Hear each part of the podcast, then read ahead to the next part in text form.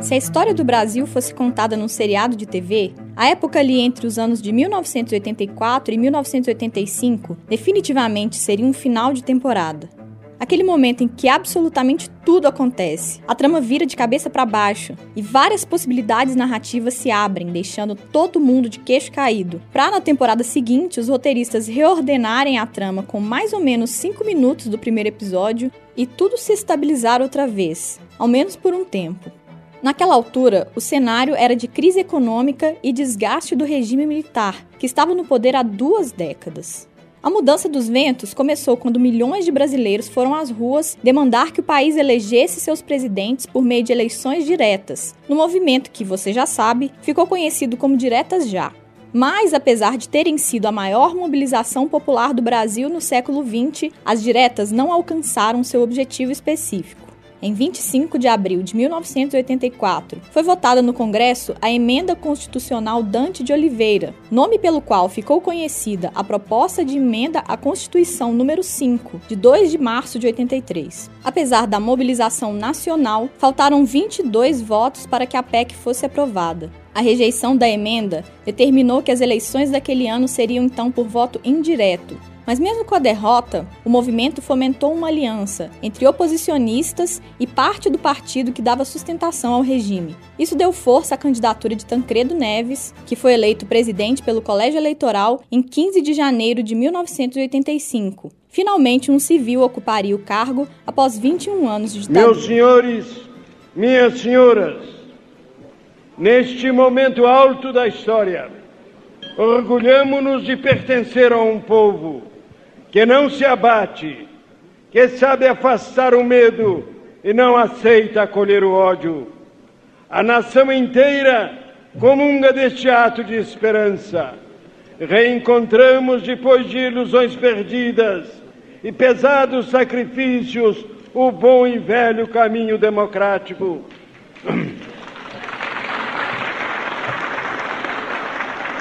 Não há pátria onde falta democracia. Quando tudo parecia caminhar para a estabilidade, Tancredo foi internado às pressas para uma operação em 14 de março, véspera do dia da posse.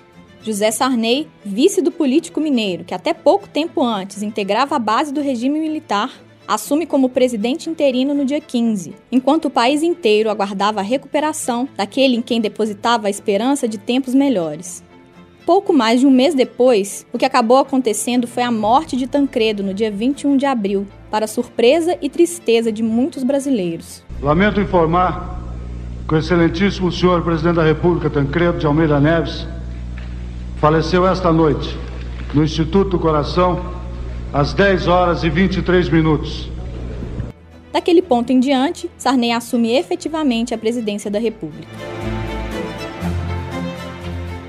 Em maio daquele ano, a eleição direta para presidente da República foi aprovada no Congresso e as capitais estaduais também passaram a poder eleger seus prefeitos pelo voto direto, começando já em novembro. Desde então, Belo Horizonte elegeu todos os seus prefeitos, e é sobre isso que nós vamos falar aqui. A proposta deste programa é contar a história de cada uma das eleições realizadas na capital mineira desde então, Começando agora, vamos recuperar semanalmente o que aconteceu em cada ano, chegando a 2020 na segunda-feira seguinte à escolha dos eleitores em BH. A depender se teremos ou não o segundo turno na cidade, esse último episódio pode ser publicado no dia 16 ou no dia 30 de novembro. E se o presidente da semana se inspirou no Presidential do Washington Post, eu preciso reconhecer que a série da Folha de São Paulo, que contou a história de todos os presidentes do Brasil em 2018, é uma forte influência para mim, que a considero um dos melhores podcasts já feitos no Brasil. Mas, ao contrário dela, aqui nós vamos falar do processo eleitoral, de como estavam o mundo, o Brasil, Minas e Belo Horizonte durante as campanhas, quais eram as principais pautas dos candidatos e demandas da cidade, e como o pleito se desenrolou. Vamos falar dos mandatos, claro, mas aqui o foco é no processo. Eu sou Jéssica Almeida e este é o Tempo Hábil, especial Eleições Municipais em BH doutor, doutor BH. Sabe de tudo e conhece a cidade. Alô, BH. Vamos conselho que é continuidade. Sou Belo Horizonte, sou mineiro, sou. Eu vou com João Leite, com João Leite eu vou. Eu tô com Lula, S, Márcio Pimentel, a gente junto pode mais. Vem você também. É isso que a gente quer. Márcio Prefeito. Mesmo tendo sido realizada em 15 de janeiro, a eleição de Tancredo não foi o primeiro grande acontecimento de 1985. Dias antes, começava a histórica primeira edição do Rock in Rio, em que tocaram artistas como Queen, B-52s, Ozzy Osbourne, Nina Hagen e Rod Stewart. No dia da eleição de Tancredo, uma terça-feira, também teve festival. Naquela data, a cidade do rock viu apresentações de Kid Abelha, Eduardo Dussek, que ainda era do Zec, Scorpions, ACDC e Barão Vermelho, com direito a Cazuza falando de um Brasil novo na canção Pro Dia Nascer Feliz. nasça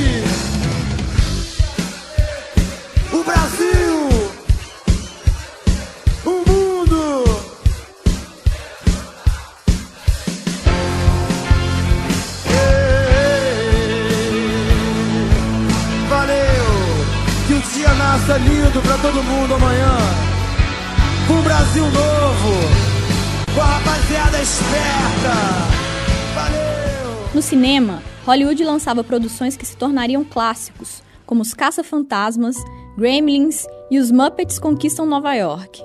Grandes diretores europeus como Ettore Scola e François Truffaut também lançaram novos trabalhos.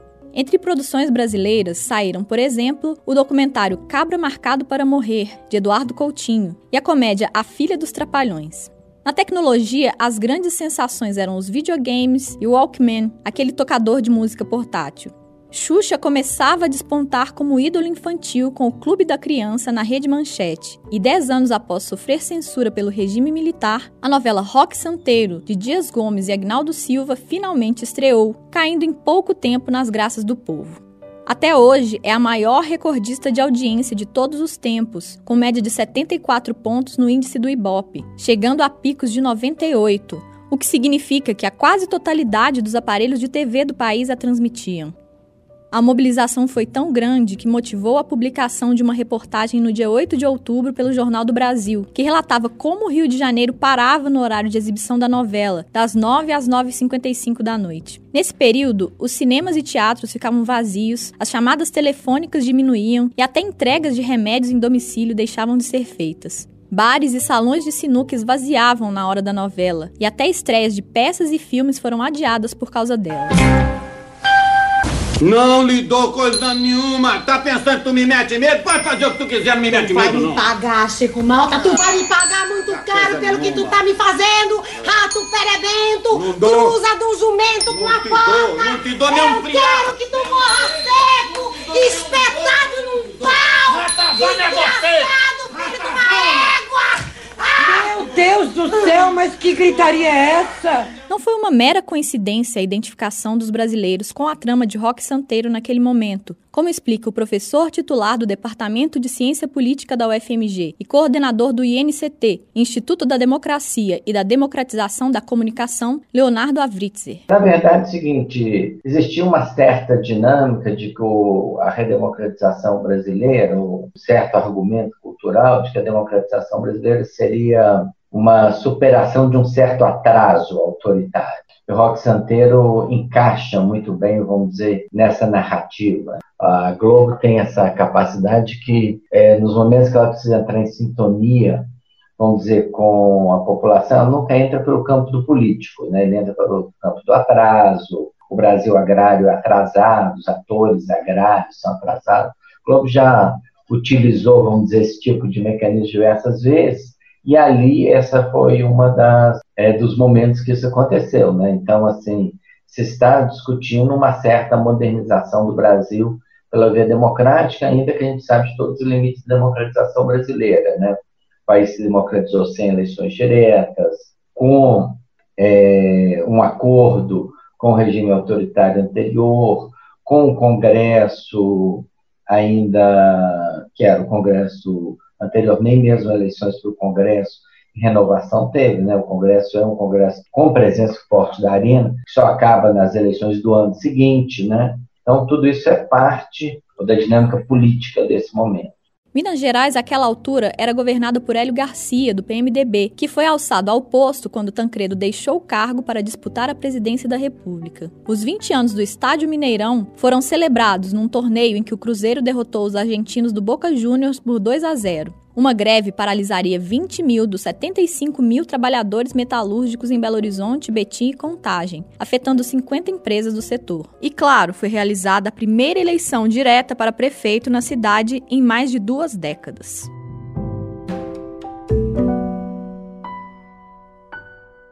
11 nomes se lançaram candidatos naquela disputa. Sérgio Ferrara, pelo PMDB, Maurício Campos, pelo PFL, Virgílio Guimarães, pelo PT, Jorge Carone, pelo PDT, Arutana Cobério, pelo PCB, Raul Lima Neto, pelo PMB, Jorge Spechite, pelo PH, Genival Tourinho, pelo PTB, Vitor Nosseis, pelo PSC, Orlando Vaz, pelo PDS e Sebastião Martins, pelo PDI. Os protagonistas, porém, foram Sérgio Ferrara e Maurício Campos, que juntos conquistaram 73% dos votos dos eleitores. O primeiro, um deputado e ex-vereador bastante popular na cidade. O segundo, também deputado e ex-prefeito da capital, nomeado pelo então governador Francelino Pereira e que exerceu o mandato de 1979 a 1982. Antes de entrar nas especificidades de BH naquele momento, vamos retornar um pouco para o contexto mais amplo do Brasil naquela época. O professor titular do Departamento de Ciência Política da UFMG, Carlos Ranulfo, lembra da forte influência do fim da ditadura naquelas eleições. Aquela eleição foi fortemente influenciada pelo fato que a gente estava saindo da ditadura, era a primeira eleição para prefeito, né, com, com liberdade, os partidos podiam já apresentar candidatos, inclusive os partidos comunistas estavam legalizados já. Naquela aquela época, na verdade, o governo estava estava começando, né? E, e você, você, tinha uma situação ainda de inflação, é, ainda sem controle. É, a inflação só apareceu entrar em, sob controle em 86, mesmo assim foi alarme falso, porque logo depois ela ela estourou de novo, né?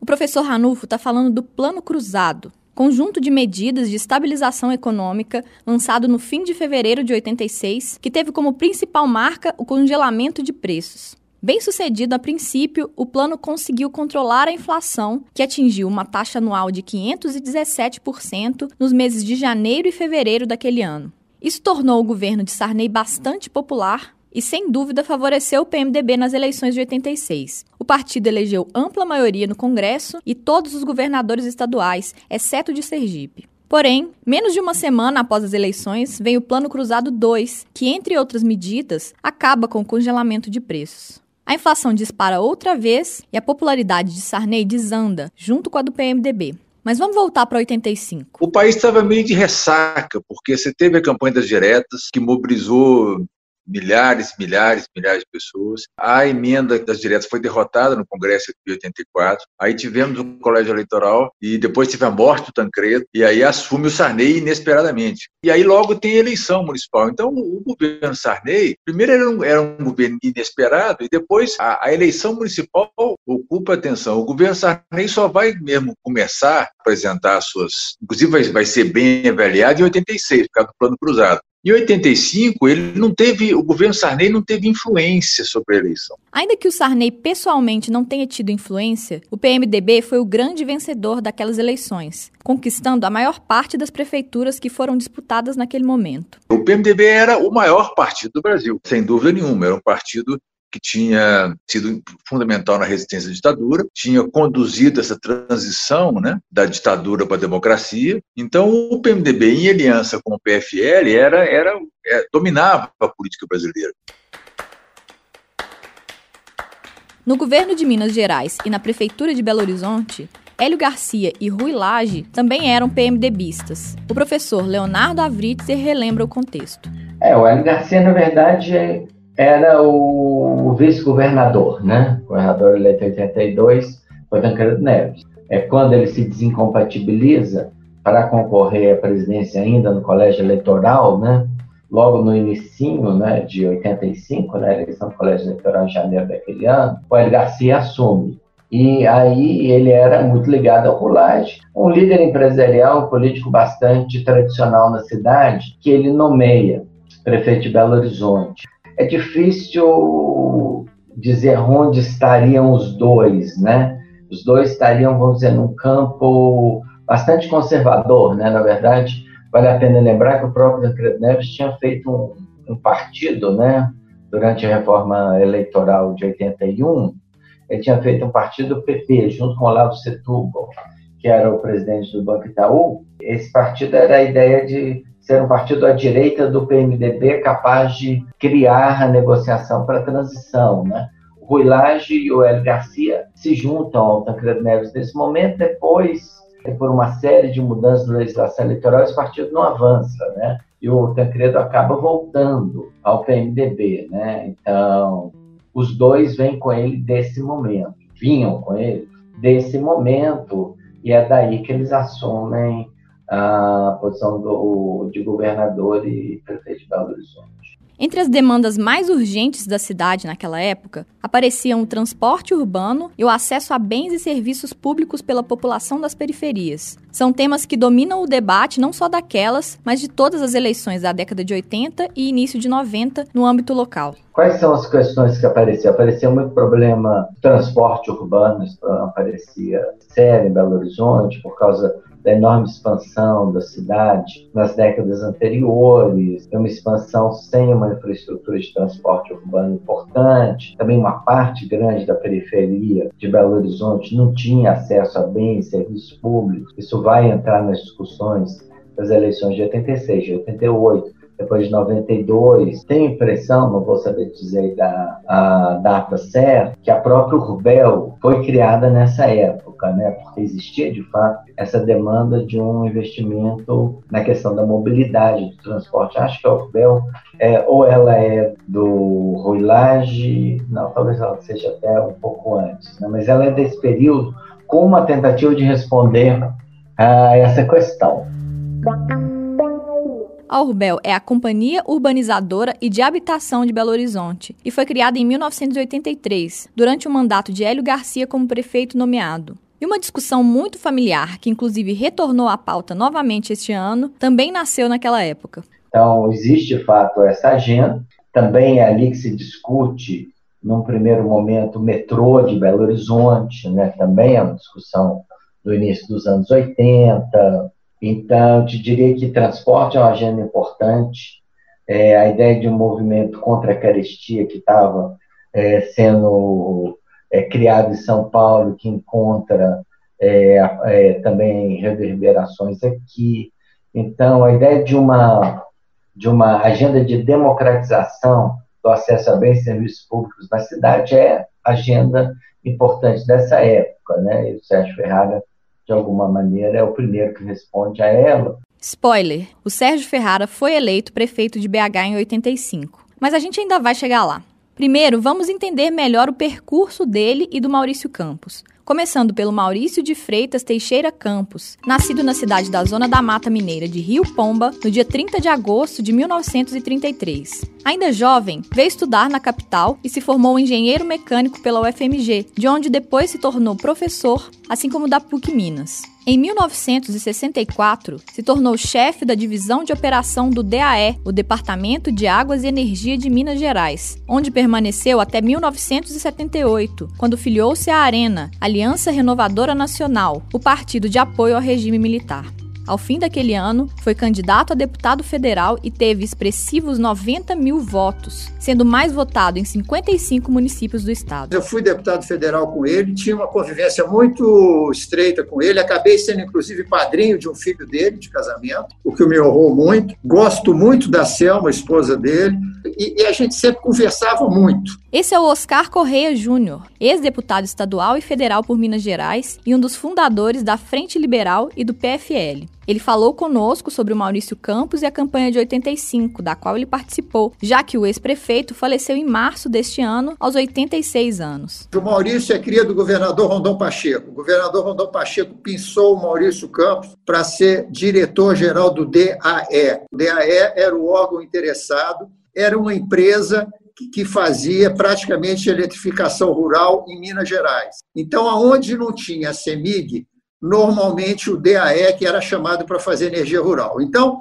os grotões, que é uma expressão que você já deve ter ouvido falar em Minas Gerais, aliás, o Tancredo aqui cunhou muito essa expressão, os grotões de, de Minas Gerais, ou seja, aqueles lugares que eram mais distantes em Minas Gerais, eram normalmente atendidos pelo DAE. Acho que foi 78 a primeira eleição dele, ou acho que foi até antes. Em 1978 ele já veio com 100 mil votos, o que era uma votação extraordinária para a quantidade de, de eleitores que a gente tinha na época. Naturalmente, ele acabou virando uma expressão política em Minas Gerais eleitoral. O Maurício, que já era deputado, acabou sendo escolhido prefeito de Belo Horizonte pelo Francilino, que era, era muito ligado a ele pessoalmente.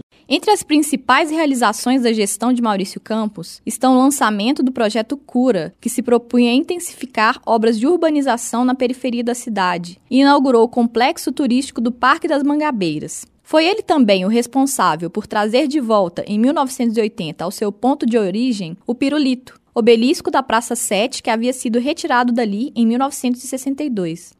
Ouça o que ele disse sobre essa passagem ao programa Em Off com Adriano Spinelli, da BH News TV, Retorno, em 2012. Né? Para a Praça 7. Pois é, esse foi, um, foi um negócio sensacional, Adriano. Porque eu, eu, eu, perguntei ao pessoal, o meu pessoal da, da, da Sudecap, se era possível o obelisco, o ponto original dele, atrapalharia alguma coisa em termos de tráfego. Ele disse absolutamente não. Então podemos voltar com ele? Podemos. Eu voltei. Fizemos esse trabalho à noite de madrugada, para que a cidade não percebesse. Saiu da Savassi. E foi para lá. Quando, quando a cidade voltou. amanheceu o dia, o obelisco já estava no lugar dele lá, nessa sete. Como é foi a reação? Aí o povo vibrou, sabe? além da expectativa de muita gente que, era, que achava que não ia dar certo, mas o povo vibrou. E aí foi, foi uma alegria total, deu samba, deu valsa, deu vários compositores que trataram do assunto. Foi um marco música, na cidade. Foi um marco maravilhoso. A administração de Maurício Campos teve importantes realizações para a cidade e talvez por isso ele tenha despontado como favorito nas primeiras pesquisas de intenção de voto em 85. Mas, naquele momento, sua figura parecia não mais corresponder ao espírito do tempo, como lembra o professor Leonardo Avritzer. Maurício Campos tinha sido um prefeito relativamente popular em Belo Horizonte, em cima de uma agenda muito classe média, né? Ele fez o acesso a Mangabeiras, criou o parque, né? Todas essas coisas foram importantes para uma certa política de classe média na cidade. Mas ele não tinha nenhuma inserção na periferia de Belo Horizonte, né?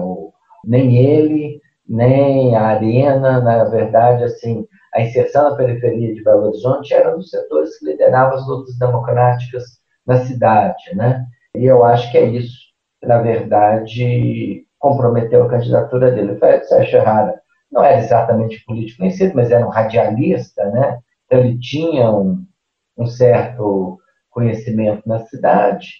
Então, eu diria que a candidatura do Maurício Campos já foi, vamos dizer, afetada por essa mudança de trajetória, né? ou seja, uma classe média que não consegue influenciar a agenda eleitoral integralmente, né? Ele teve e continuou tendo fortes apoios na Zona Sul de Belo Horizonte, depois foi deputado federal algumas vezes, né? Mas ele já não conseguia ser exitoso em eleições majoritárias. O professor Carlos Ranulfo tem uma leitura na mesma linha. Qual que era a vantagem do Sérgio Ferrara? Era ser ligado ao MDB, que era o partido de resistência à ditadura. O Maurício Campos é identificado com, embora ele não, né, era identificado como o partido que apoiava a ditadura, embora ele tenha saído pelo PFL, se não me engano. Mas, de qualquer maneira, a trajetória dele toda era a trajetória de aliado da ditadura. Isso isso prejudicou muito a campanha. Ao longo da campanha, Maurício Campos foi perdendo terreno enquanto as pesquisas indicavam crescimento consistente do candidato do PMDB. E quem era Sérgio Mário Ferrara? Nascido em 29 de agosto de 1933 aqui na capital, formou-se contador em 1952 pela Academia de Comércio de Belo Horizonte. Ao mesmo tempo em que exercia a profissão em que se formou, também foi repórter esportivo no extinto jornal de orientação católica O Diário, em 1956, e comentarista de esporte da Rádio Inconfidência, de 1959 a 1974. Filiado ao então MDB, Movimento Democrático Brasileiro, o partido de oposição ao regime militar, foi eleito vereador em 1970, deputado estadual em 1974 e federal em 1978. Nesse período, formou-se também em direito. Reeleito em novembro de 1982, foi o deputado mais votado em Belo Horizonte naquela eleição. Acabou sendo o nome escolhido pelo PMDB para a disputa à prefeitura, com o apoio do governador Hélio Garcia.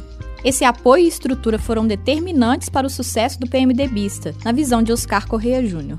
Naquela época, o, o MDB do Sérgio Ferrara que era vereador, era muito popular em Belo Horizonte também, era governo, era máquina. Então, quando houve a campanha, era o que nós imaginávamos seria o prestígio do Maurício Campos, que tinha sido um excelente prefeito de Belo Horizonte, contra a máquina que estava no governo, a máquina Tancredo e, e Hélio Garcia. E, e o Maurício Campos, que em todas as pesquisas sempre aparecia em primeiro lugar, foi perdendo terreno na medida em que a campanha começou a desenvolver, na medida em que a campanha começou a desenrolar. Ou seja, os votos do Maurício, a preferência do Maurício começou a minguar. E nós começamos a ver, a olhos nítidos, a força da máquina política eleitoral, especificamente em Belo Horizonte, contra o nome e o conceito do Maurício Campos.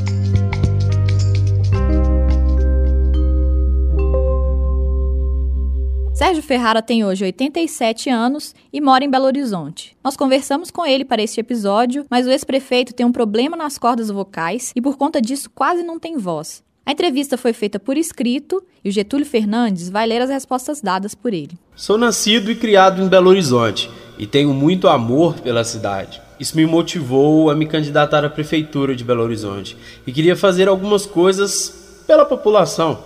Na eleição de 1982 a deputado federal, eu fui eleito com uma expressiva votação. Foram mais de 80 mil votos e por isso passei a ser candidato natural à prefeitura pelo partido que endossou o meu nome. Quanto à campanha em si, naquela época se dava em dois eixos principais o encontro com eleitores nas ruas e a propaganda eleitoral pela TV e pelo rádio, como lembra Oscar Correia Júnior. Era andar na rua, rodava a cidade inteira, subia vila, subia, entrava nas favelas, conversava, comícios, mini comícios, reuniões de lideranças, ou seja, associação, associação da comunidade, era santinho, camiseta, tinha muita camiseta, camiseta, boné, os, banner, os banners começaram já nessa época, até porque, enfim, você tinha que começar a inventar essa propaganda, né? E tinha a propaganda eleitoral, que era, era importante porque era a única forma de acesso que você tinha à televisão e, principalmente, a forma de chegar em todos os lugares da, ao mesmo tempo.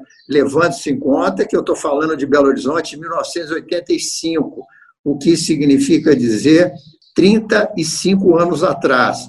O que, que eu quero dizer com isso? Tem muito lugar de Belo Horizonte que não pegava televisão também, tá?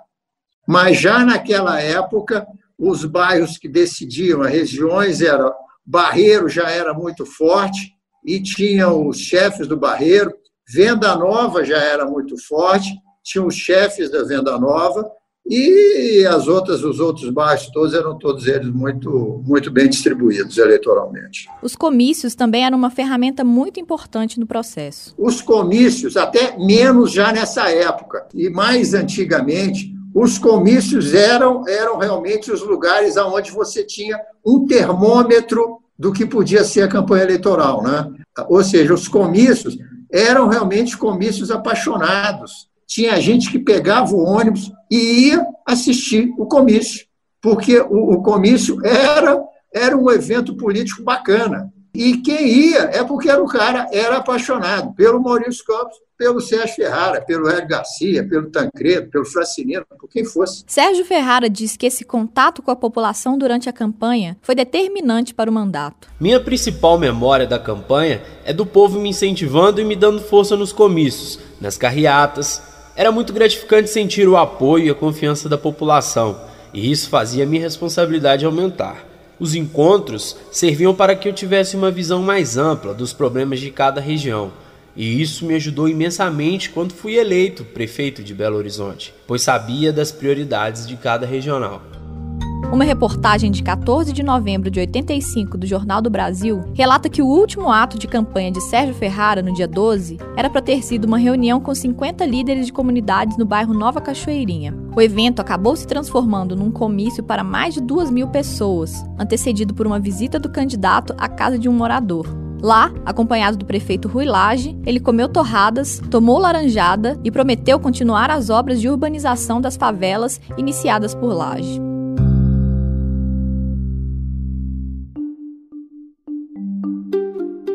No feriado da proclamação da República, a população foi às urnas. E como previam as pesquisas, Sérgio Ferrara derrotou Maurício Campos com ampla vantagem. O primeiro teve cerca de 437 mil votos, enquanto o segundo teve pouco mais de 168 mil. Em termos de percentual de votação, foram 52% para o candidato do PMDB e 20% para o do PFL. Vale destacar também a performance de Virgílio Guimarães, que ficou em terceiro lugar, com cerca de 63 mil votos, ou 7,6% do total. Depois de uma votação inexpressiva do Partido dos Trabalhadores na eleição para deputado de 1982, isso sinaliza o crescimento da legenda na capital mineira. E essa tendência se confirmaria nas eleições seguintes, em 88, nas quais o próprio Virgílio foi um dos principais candidatos. O que, o que, mudou foi o foco. Ele tinha uma mensagem mais ampla.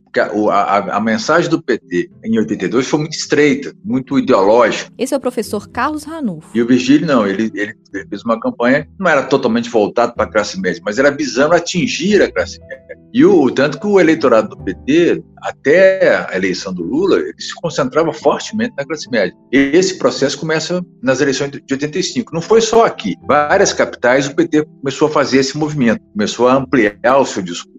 Fez uma campanha boa na televisão, tinha televisão, já começou a ter televisão. É claro, com menos recursos, menos tempo. Mas se você comparar a votação que o PT teve de 82 com a de 85, a diferença é enorme. O PT por quê? Porque o, o discurso ampliou. Então, se você conseguiu uma, um candidato falava para mais gente. Evidentemente, o Vigílio nunca ganharia aquela eleição, mas com isso ele se projetou para 88. Voltando ao vencedor, Sérgio Ferrara atribui a vitória com ampla vantagem ao seu programa de governo.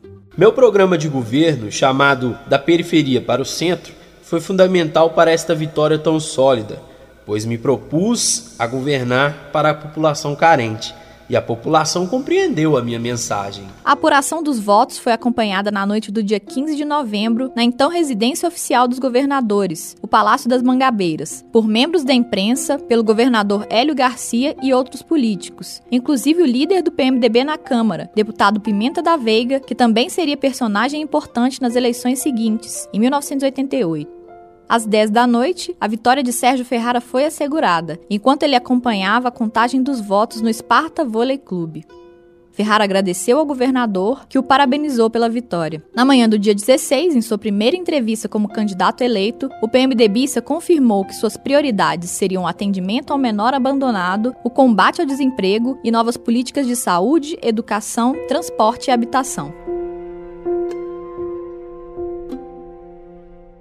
Sérgio Ferrara enumera entre suas realizações como prefeito a construção de 10 conjuntos habitacionais e da atual sede da Câmara Municipal, inaugurada em 1988, além de postos de saúde e escolas. Sugestão também implantou um programa de saneamento e urbanização das favelas e procurou garantir atendimento médico gratuito à população de baixa renda.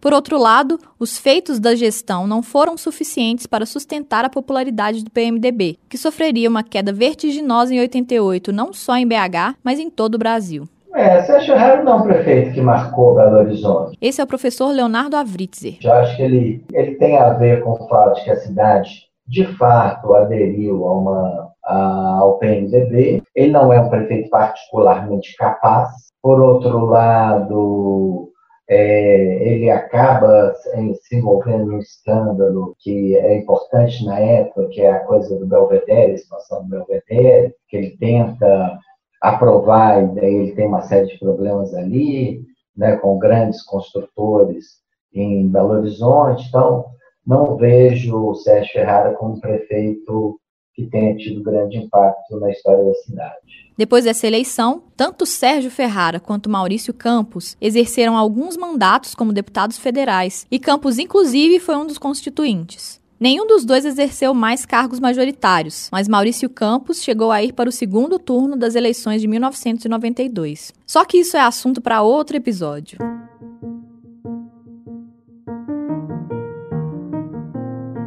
Você ouviu o podcast Tempo Hábil, especial Eleições Municipais em BH, sobre o ano de 1985. Esse episódio teve produção e edição feitas pelo Getúlio Fernandes e por mim, com apoio técnico de Diego Regal. Eu sou Jéssica Almeida e o Tempo Hábil retorna na semana que vem. Até lá!